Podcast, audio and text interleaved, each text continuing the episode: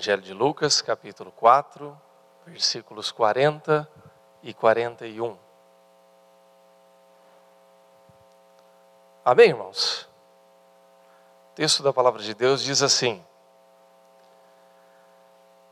Ao pôr do sol, o povo trouxe a Jesus todos os que tinham vários tipos de doenças, e ele os curou, impondo as mãos sobre cada um deles. Além disso, de muitas pessoas saíam demônios gritando: Tu és o filho de Deus. Ele, porém, os repreendia e não permitia que falassem, porque sabiam que ele era o Cristo. Vamos orar? Senhor, aqui está a tua palavra. Nós cremos que ela é rica, poderosa, eficaz, tem todo o poder para transformar as nossas vidas, para mudar a nossa realidade, para transformar os nossos corações. E é no nome de Jesus, Pai, que nós oramos agora e pedimos que todas essas coisas venham para uh, mudar a nossa vida por meio do sangue do Teu Filho Jesus Cristo, por meio do, da presença do Teu Santo Espírito, por meio do poder da Tua palavra, Pai. Fala assim conosco em nome de Jesus. Amém. Irmãos, nós estamos na caminhada aí desta série, Os Milagres de Jesus, que você tem tanto aqui na projeção quanto aqui no banner. E o pastor Rafael já nos trouxe nas semanas anteriores algumas reflexões acerca dos milagres de Jesus e como Deus nos fala por meio de Jesus através destes milagres. Se você teve tempo ou curiosidade de ler o editorial deste domingo no seu boletim, se você não leu, lê depois, não agora, né? mas só para lembrar, nós falamos a respeito ah, destas ocorrências ou desses registros dos milagres de Jesus no Novo Testamento, nos Evangelhos. Então, ah, se você faz um levantamento, você vai descobrir que há pelo menos 35 registros de milagre de Jesus. E se você considerar também a, a ressurreição e a ascensão de Jesus, temos aí 37 registros. No entanto, se nós também nos atentarmos ao fato de que ah, já está dito na Bíblia que não seria possível registrar todos os atos de Jesus e que uma infinidade de livros não contemplariam todos os atos e milagres de Jesus. Então, nós teríamos aqui tema para falar apenas dos milagres de Jesus até o final da nossa existência aqui, né? Por isso essa série é limitada por razões logísticas, ok, irmãos? Então, é, mas tenha isso em mente. Jesus realizou uma infinidade de milagres. E, na verdade, Jesus continua realizando milagres na nossa vida hoje. A sua vida é um milagre, irmão. A sua família é um milagre, irmã. Os nossos filhos são um milagre de Deus. A salvação em Cristo Jesus é um milagre perene nas nossas vidas. Então, nós estamos vivendo continuamente e presenciando continuamente os milagres de Jesus. Eu vou chegar em casa daqui a pouco com os meus filhos e vou continuar vivendo o milagre de Jesus na minha casa. Eu estou aqui nessa manhã, nós estamos aqui nessa manhã, experimentando um milagre de Deus por meio de Jesus Cristo. Tenha isso em mente. Entenda isso. Nós somos um milagre do Senhor Jesus. Nós lemos o texto no capítulo 4, a partir do versículo 40, que traz um desses relatos acerca de milagres que o Senhor Jesus realiza na sua caminhada, no seu ministério. E esse capítulo 4, ele é bastante intenso. Capítulo 4 do Evangelho de Lucas. Por quê? Ele começa já com a tentação de Jesus, não de Jesus, né, mas do diabo em cima de Jesus, ali tentando desvirtuá-lo, tentando convencê-lo de uma outra direção que não a direção que Deus tinha estabelecido para a sua vida. Então ele já chega ali do deserto, cansado, em jejum, com a sua pele queimada, com eh, faminto, eh, com todas as características peculiares de alguém que passa um tempo no deserto. E ele então é tentado. Ele vence o diabo e já vai pregar na Galileia. Né? Isso não é tudo no mesmo dia, obviamente, irmãos. É uma caminhada de Jesus, mas é uma sequência de atos e de eventos na vida e no ministério de Jesus. Depois ele sai da Galileia, ele vai pregar em Nazaré, ali junto aos seus, e é rejeitado pelos seus. Depois ele sai e vai até Cafarnaum, cura um homem endemoniado, né? passa depois na casa da sogra de Pedro, opera ali um milagre, onde ela é curada de uma grave febre, de uma grave enfermidade.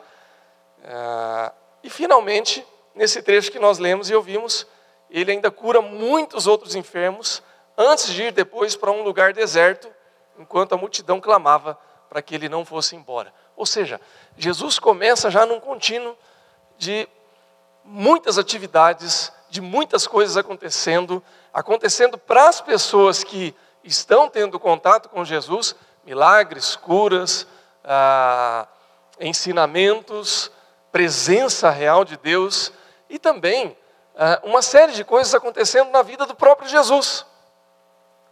Porque ele já começa o seu ministério como a gente brinca aqui, no 220. De cara ele já é tentado pelo diabo. Ele já tem ali um confronto com o inimigo das nossas almas, com o inimigo do universo, com o inimigo antagonista de Deus. E depois ele já sai realizando o seu ministério, ele já sofre rejeição, ele já sofre confrontos, ele já experimenta fisicamente o cansaço porque obviamente Jesus era Deus e era homem, então ah, ele passa ali, vai para um lugar deserto, ele tenta ter um tempo, mas ao mesmo tempo ele não rejeita aqueles que o procuram. Então, se a gente pensar um pouco é, e tentar transportar isso um pouco para a nossa realidade, a gente vai ver que Jesus tem uma agenda intensa. Que Jesus também experimenta o cansaço, a correria, experimenta muitas das características que são ah, aí é, algo que faz parte do nosso dia a dia. Quem de nós não tem uma agenda intensa hoje? Quem de nós não se sente cansado? Quem de nós não emenda uma atividade atrás da outra? Hoje de manhã ainda eu estava falando isso com a Thaís. Eu falei, Thaís do céu. Era do céu porque Deus resgatou ela em Cristo, né? Por isso que eu posso falar isso irmão do céu. Ah, eu falei para ela assim, Thaís, desde domingo que eu não sei o que é parar. Sai da igreja, tem uma atividade, depois viaja, tem um, um evento para pastores intenso, chego na quinta noite, sexta-feira emenda uma coisa atrás da outra, vai até a noite, sábado emenda uma. Eu fui dormir ontem, era uma hora da manhã. Né? E isso não é uma reclamação, na verdade é uma constatação de que a nossa vida é assim. A gente tem algumas semanas um pouco mais tranquilas e outras um pouco mais intensas. Mas na média, a gente é bastante ocupado. E isso não é necessariamente ruim, desde que as coisas estejam em ordem, desde que a nossa agenda tenha uma lógica, e que dentro dessa lógica nós enxerguemos a mão de Deus, o propósito de Deus e a presença de Deus. Porque se não for assim, alguma coisa está errada. E se isso estiver errado, irmãos, cedo ou tarde nós vamos ter problema. As coisas vão se desencaixando, a engrenagem começa já a não bater, e aí nós vamos ter problemas sérios. Nós vamos ter problema em casa, ou com a família, ou no trabalho, ou a nossa saúde começa a estourar algum problema nós vamos ter. Ah, quando eu vejo essa agenda de Jesus, eu fico cansado só de ver. Muita correria, muitas coisas acontecendo em pouco tempo. Mas aí eu começo a pensar na minha realidade, na nossa realidade, e eu falo: bom, é, a gente também corre bastante, e aí a gente fica cansado. Por isso, irmãos, é que em muitos momentos Jesus, ele procura ter um tempo para estar a sós com o Pai. Você vai ler o texto na sequência, você vai ver que ele procura um lugar deserto para estar com o Pai. E muitos e muitos momentos nos evangelhos, Jesus ele se encontra só orando a Deus, buscando a presença de Deus. Na verdade, irmãos, isso não é uma novidade, isso está registrado nos evangelhos, portanto, é uma verdade já que na esfera cristã já tem aí dois mil anos de história, mas que nós temos a necessidade de vivenciar ou pelo menos de redescobrir essa verdade para nós hoje. Qual seja, a verdade de que eu e você precisamos reservar um tempo para Deus. Precisamos reservar um tempo para estar com Deus. Eu vou até corrigir o que eu disse antes.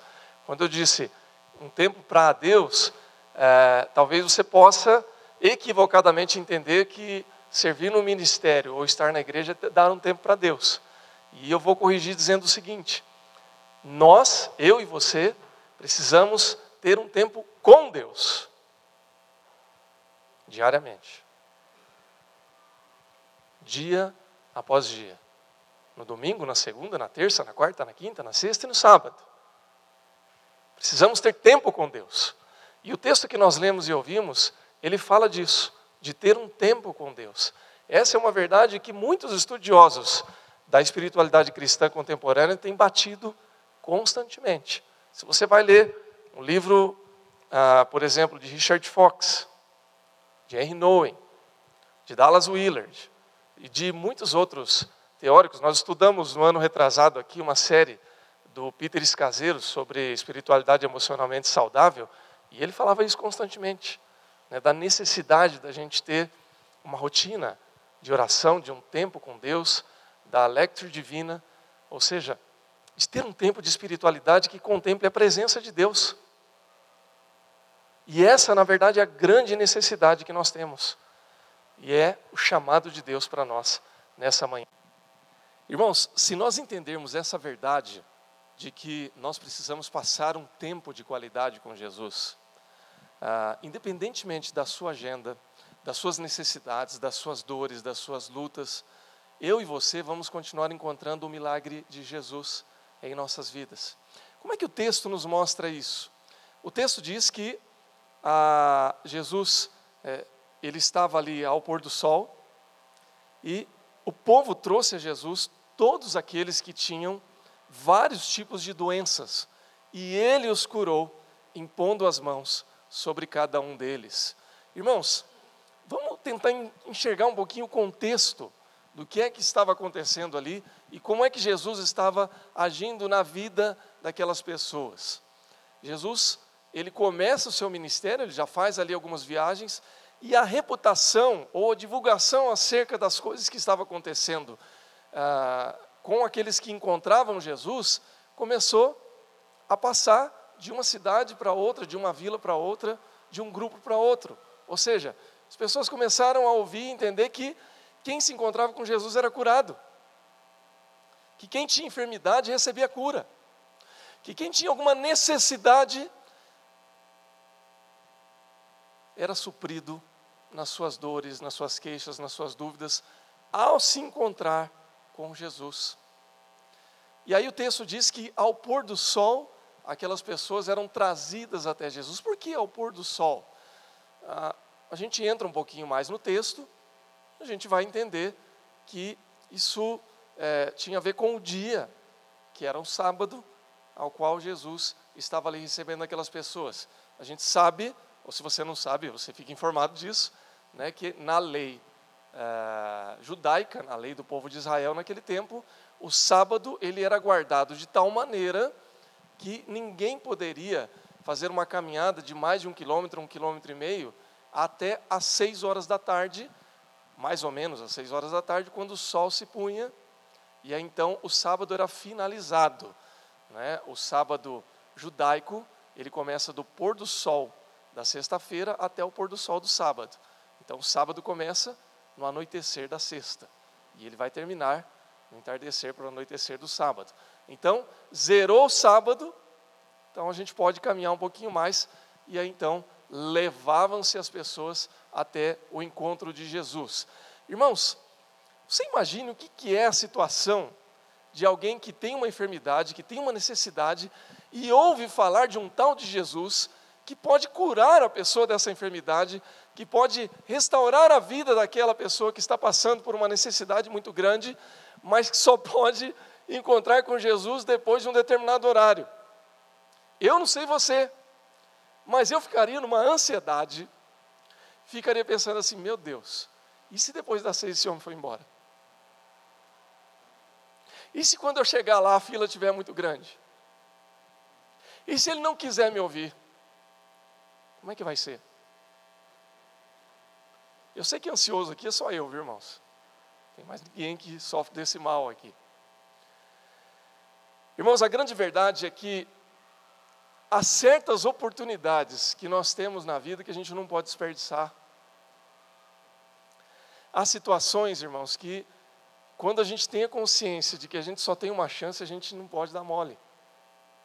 E se a gente quer muito, se a gente necessita muito, a gente não dá bobeira. A gente vai atrás daquilo que é a oportunidade das nossas vidas. Se você tem, por exemplo, a oportunidade de um emprego e alguém diz para você, segunda-feira você tem que estar 8 horas da manhã nesse lugar. Você vai chegar às 9, irmão? Quem tem celular Motorola aqui ou Samsung? Eu tenho Motorola. Por acaso o seu celular mudou de horário essa madrugada? Então minha teoria se confirma. Meu celular não estava com vírus, é bug da Motorola mesmo. Deve ter dado algum bug com a mudança do horário de verão que, que foi postergada, né? Vocês sabem que a mudança do horário de verão, depois você checa seu celular, viu? Eu coloquei meu celular hoje para as 8 e acordei às 7 para tocar. Ah, essa mudança se deu por causa do Enem. O que, que acontece no dia do Enem, irmãos? Você já parou para ficar olhando ali na escola que tem prova do Enem, o que, que acontece quando chega o horário de fechar os portões? É um desastre, né? O que tem de gente chega atrasado, correndo, chorando, e aí fecha o portão, fica chorando ali no portão. E é um mico danado, porque aí vai lá a Rede Globo filmar os atrasados, vai lá o repórter da Folha tirar foto, depois sai ali na página, primeira página do UOL ali, pessoa chorando porque chegou atrasado. Deus me livre, né? Passar por esse mico, mas acontece. Irmãos, há muitas oportunidades que nós só temos uma chance, a gente não pode desperdiçar. E se a gente desperdiça, a gente paga caro por isso. Eu me lembro quando eu comecei a namorar com a Thaís. Antes de namorar a Thaís, eu tive uma outra namorada. E ela também estava com outro namorado. E eu terminei meu relacionamento, passou um tempo, ela terminou o relacionamento com o namorado dela também. E a gente começou a se, se cortejar, se paquerar, mas, assim, nada, é, nada que, que passasse para a página número dois, né, de, de, chegar, ter um contato mais próximo e tal. É, ficou aquela paquera. E aí eu falei assim, olha, eu acho que eu preciso, preciso abrir meu coração, preciso chegar mais próximo, preciso falar com ela. Só que eu estava morando em Londrina, estudando no seminário, não estava todo dia lá em Prudente para conversar com ela. Eu via ela a cada 15 dias quando eu ia para Prudente e ia na igreja. Ia ter um evento de jovens ali na igreja e nesse evento eu falei assim: ah, eu vou convidar a Thaís para ir comigo. E aí, quando acabou o culto, que o pessoal, né, a moçada, tudo conversando ali, chegou um outro rapaz que estava de olho nela e falou assim: Ah, você já tem carona para ir nesse evento? Irmãos, a hora que eu cheguei e vi, eu cheguei num raio e falei assim, não, porque ela já vai comigo. Aí ela olhou para mim e falou assim, eu vou? Falei, é, você vai. Eu já tinha combinado já, e ela, tá bom, eu vou com você. Cochila não, moçada. Mas abre o olho, né? não perde a oportunidade. Irmãos, eu estava numa adrenalina tão grande naquela hora que se esse cara fala alguma coisa atravessada para mim, acho que eu dou um murro no queixo dele. Pecado, né, irmãos? Mas o que, que eu quero dizer com isso? Irmãos, tem oportunidade que você não pode deixar passar. Quando Jesus estava ali, naquele momento, no pôr do sol, naquela situação, as pessoas que traziam os seus enfermos, ou aqueles que, porventura, enfermos, pudessem andar ali com as suas próprias pernas, com seus próprios recursos, eles sabiam que só tinha uma oportunidade de estar com Jesus. Jesus tinha vindo de viagem. Jesus ia passar ali. E Jesus ia embora. A oportunidade de estar com Jesus, de receber a cura de Jesus, de receber o milagre de Jesus, era aquela. Se não fosse aquela, não tinha outra. O problema, irmãos, é que muitas e muitas vezes nós ouvimos falar dessas coisas e nós temos a oportunidade de estar com Jesus e a gente deixa passar. Ah, eu sou cristão, eu sei que a hora que eu orar em nome de Jesus, Ele me ouve. Meus pais já me levaram na igreja, minha esposa, meu marido já me levou na igreja, já me influenciou. Eu já estou na igreja há muito tempo. Não, Jesus, eu tenho acesso livre. É verdade, a gente tem acesso livre a Jesus Cristo. Só que isso não significa que nós estejamos aproveitando essa grande oportunidade que Deus nos dá. E a oportunidade de estar diante da presença de Jesus é agora, irmãos.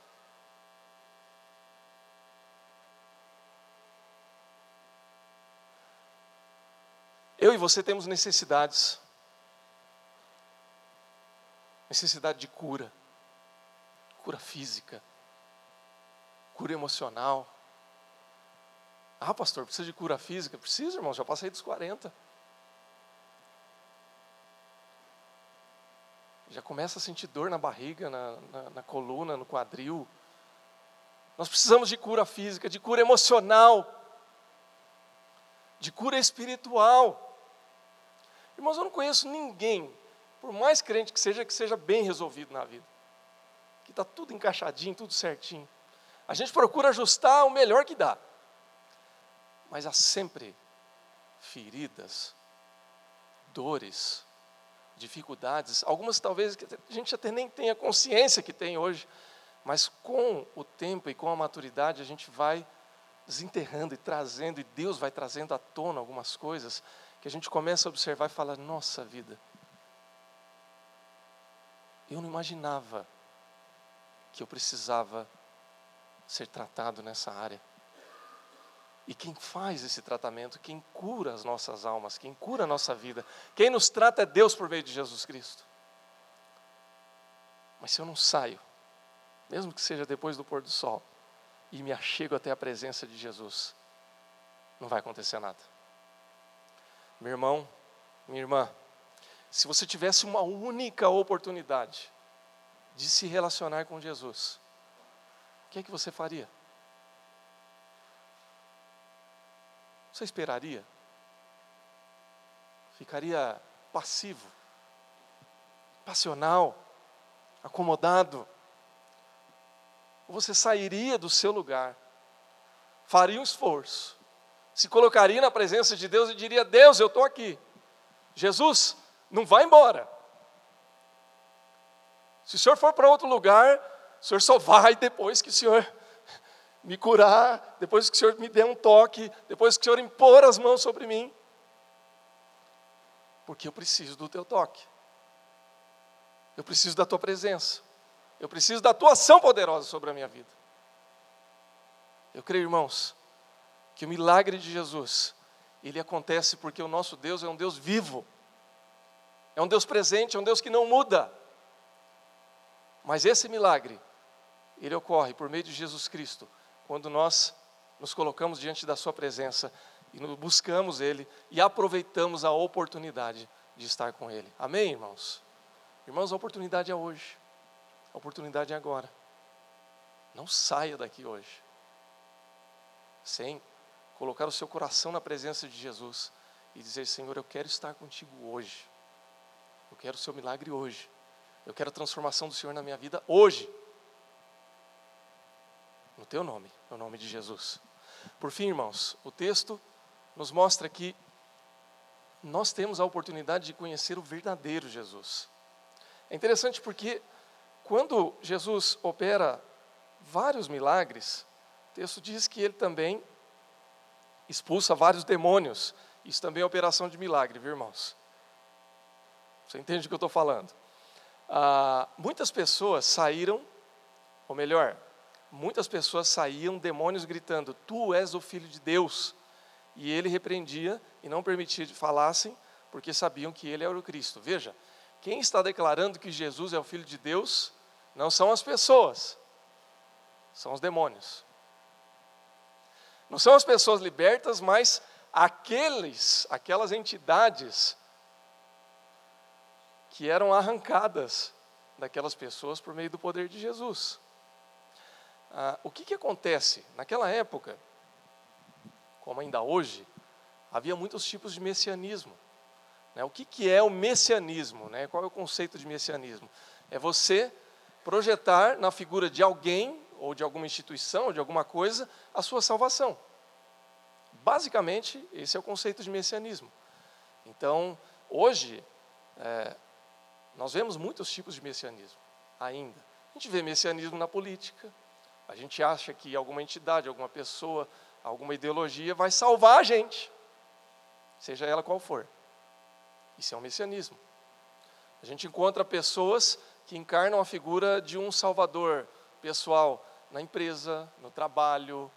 A gente encontra messianismo no futebol. Esse é o cara que vai salvar a seleção, que vai salvar o meu time.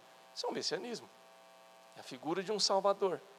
Naquele tempo, nos tempos de Jesus, havia ah, vários tipos de figuras messiânicas. Pessoas em que um grupo religioso projetava algum tipo de salvação. E Jesus era mais uma dessas figuras messiânicas dentro desse contexto. A nós, né, que conhecemos Jesus Cristo vivo, nós sabemos que ele era o verdadeiro Messias, o verdadeiro Salvador. Mas naquele tempo a confusão era grande. Penso que hoje ainda é grande, mas eh, nós temos o privilégio, pelo menos, de conhecer a verdade segundo a palavra de Deus. E aí então, muitas pessoas esperavam por um Messias, um Salvador, que tivesse características muito específicas. Que fosse, por exemplo, uma figura altamente carismática, que falasse aquilo que eles queriam ouvir. Outros pensavam num Salvador político, né, num Messias que fosse restaurar a ordem de Israel, expulsar os romanos ali da Palestina e reorganizar o povo como nos tempos de Davi. Basta ver que Jesus foi trocado por Barrabás. Barrabás encarnava um movimento messiânico. Zelotes, terroristas, que matavam em nome de Deus. Então, quando os demônios saem ali falando, verdadeiramente és o Filho de Deus, na verdade o que os demônios queriam ali era causar confusão. Como é típico do diabo, causar confusão, discórdia, mentira e bagunça. Então não é que eles estavam se convertendo a Jesus, eles sabiam quem era Jesus, mas ali o propósito era causar discórdia, era tentar contaminar um pouco o ambiente ali. E a verdade, irmãos, é que se nós não tomarmos cuidado, esse Jesus que o texto nos convidou aqui, para que nós nos colocássemos diante dele, aproveitássemos a oportunidade, pode, por outras vias, ser distorcido no nosso entendimento a gente pode ter uma compreensão equivocada a respeito de quem é o Jesus verdadeiro, quem é o nosso Jesus. Explico. Ainda hoje, nós temos um discurso que é muitas vezes proclamado nas igrejas, fora da igreja, na sociedade, em que se apresenta um Jesus que não é exatamente o Jesus que se apresentou na palavra de Deus. Quem é Jesus para nós hoje, irmãos? Qual é o Jesus que nós estamos seguindo?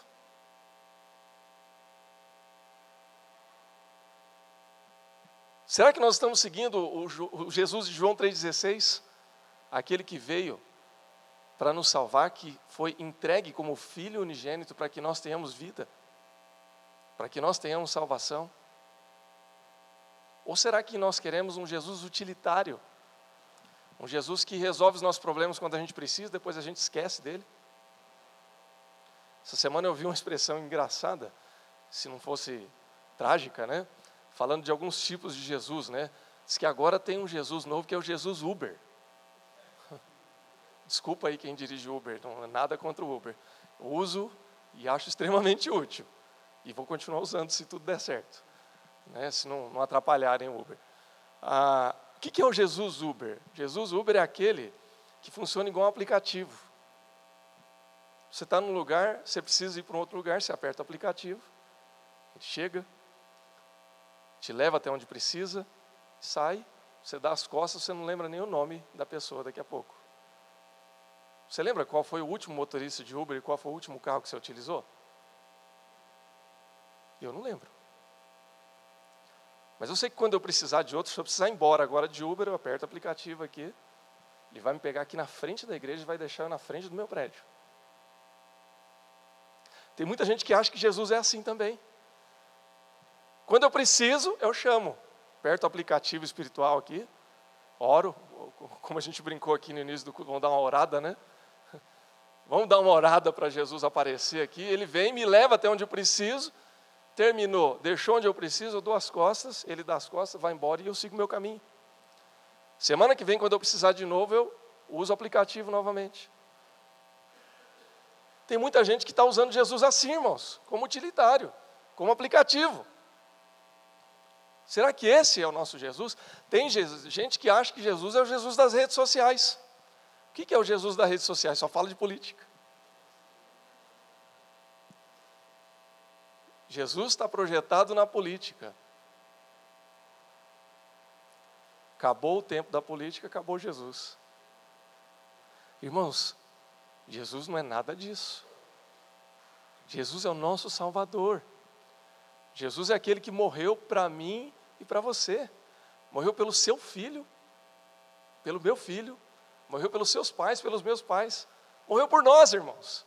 Entregou a sua vida em favor de muitos. E aí, quando alguém pergunta quem é Jesus, Jesus, dentre tantas respostas maravilhosas que ele deu, ele tem a mais certeira lá em João 14,6. Respondeu Jesus: Eu sou o caminho, a verdade e a vida. Ninguém vem ao Pai senão por mim. Esse é Jesus, irmãos. Jesus não é o curandeiro, embora ele possa nos curar.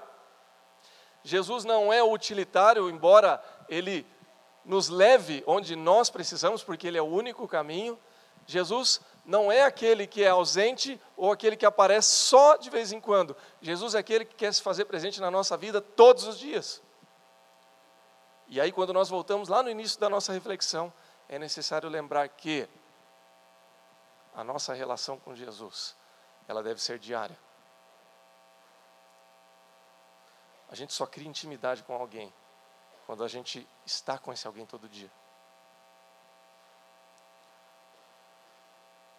Tem uma música que eu já devo ter citado aqui num outro momento, uma música do Oswaldo, Oswaldo Montenegro que se chama A Lista.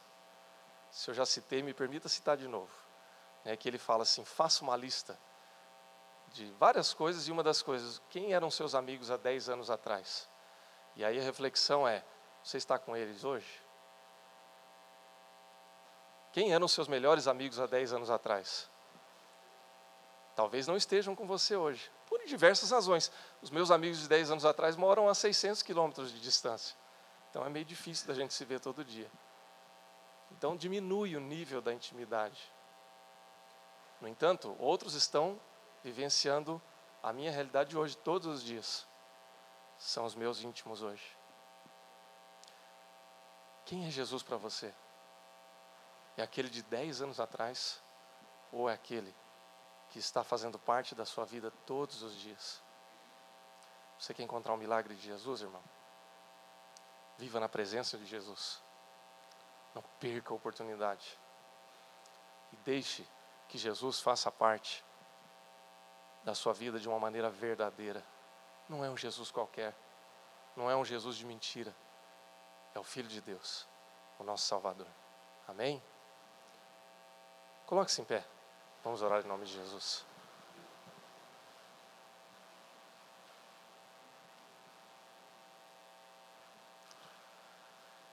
Eu quero orar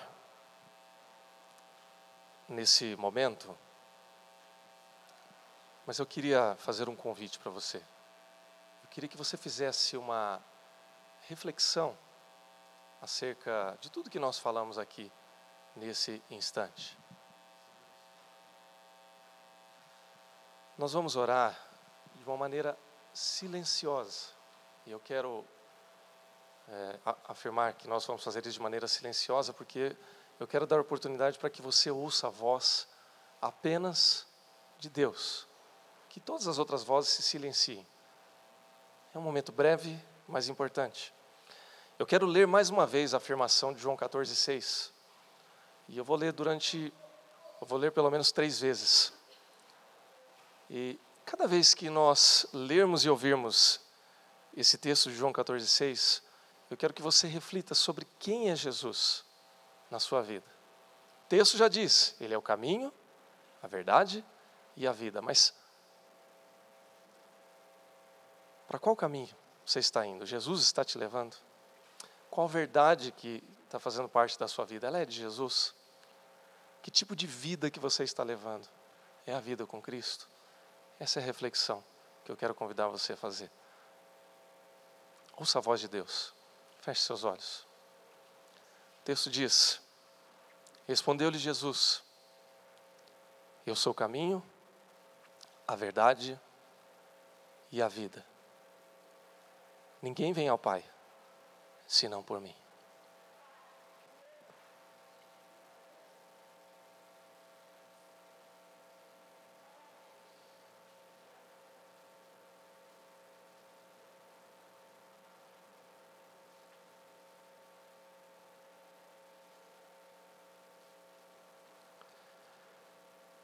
Uma segunda vez nós ouvimos: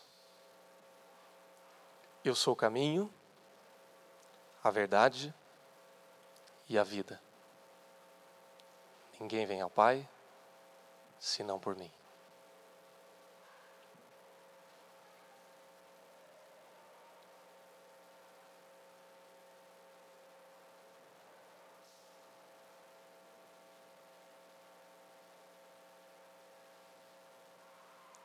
ainda eu sou o caminho, a verdade e a vida. Ninguém vem ao Pai senão por mim. João 14, 6.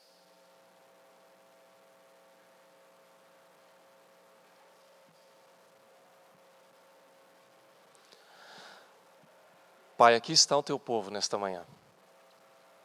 Nós queremos pedir, Senhor Deus, que o Senhor nos leve a andar pelos teus caminhos, a conhecer a tua verdade e a viver a vida que o Senhor tem preparado para nós. Pai, não há um outro caminho verdadeiro que não seja por meio do teu filho Jesus Cristo. E nós queremos pedir, Pai, em nome de Jesus, que o Senhor nos ajude.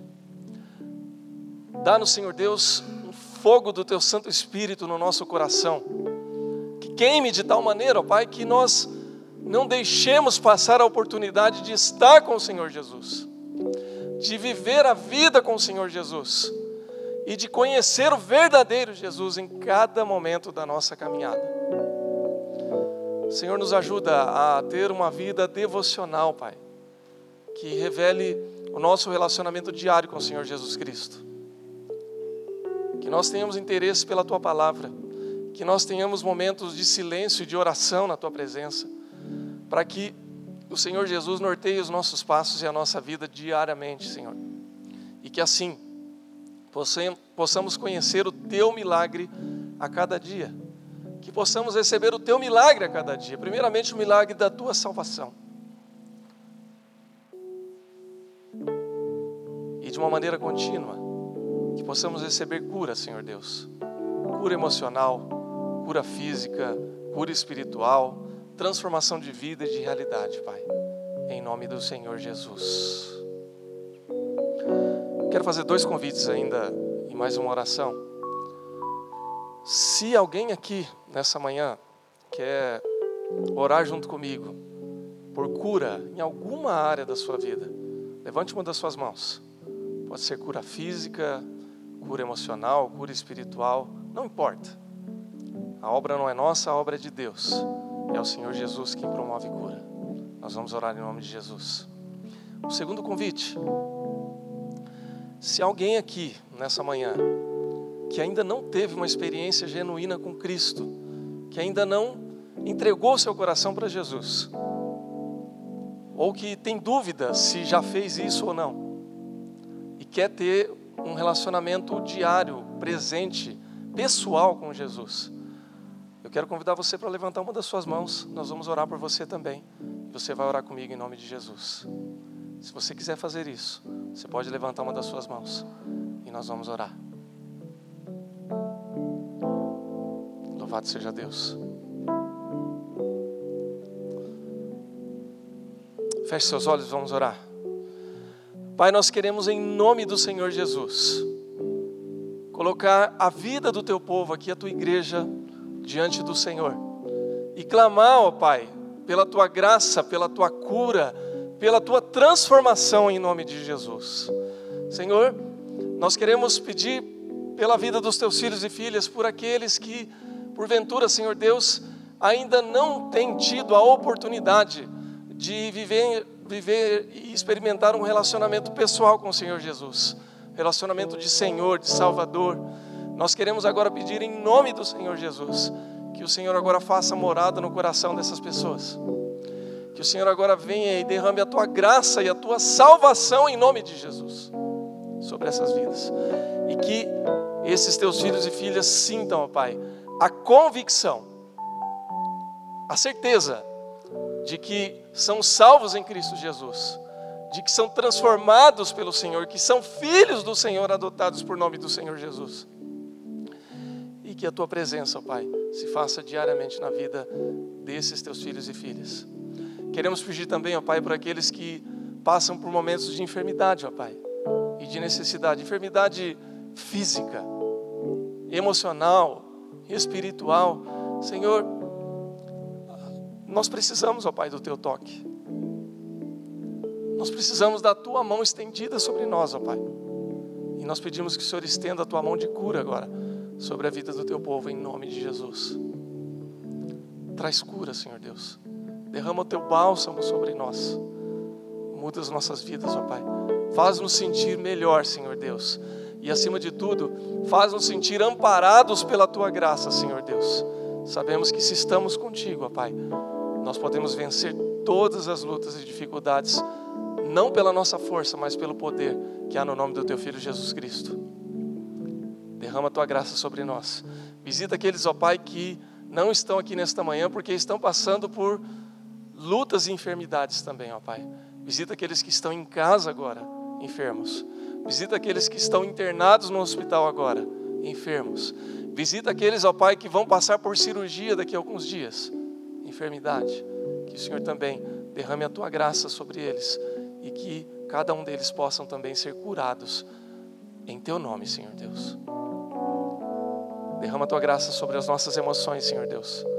Tira toda a dor daqueles que estão passando por momentos de depressão, de desânimo, de dor, aqueles que estão entristecidos. Coloca um sorriso novo nos seus rostos, ó Pai, em nome de Jesus. Transforma, aqui, transforma também, ó Pai, aqueles que estão passando por lutas espirituais, que estão oprimidos pelo inimigo, que estão se sentindo fracos, que estão desanimados na fé que estão sentindo a carga e a culpa do pecado.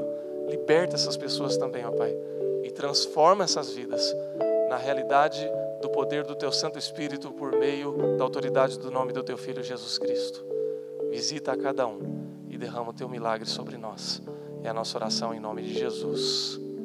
Amém. Dê um abraço no seu irmão, na sua irmã, em nome de Jesus. Sinta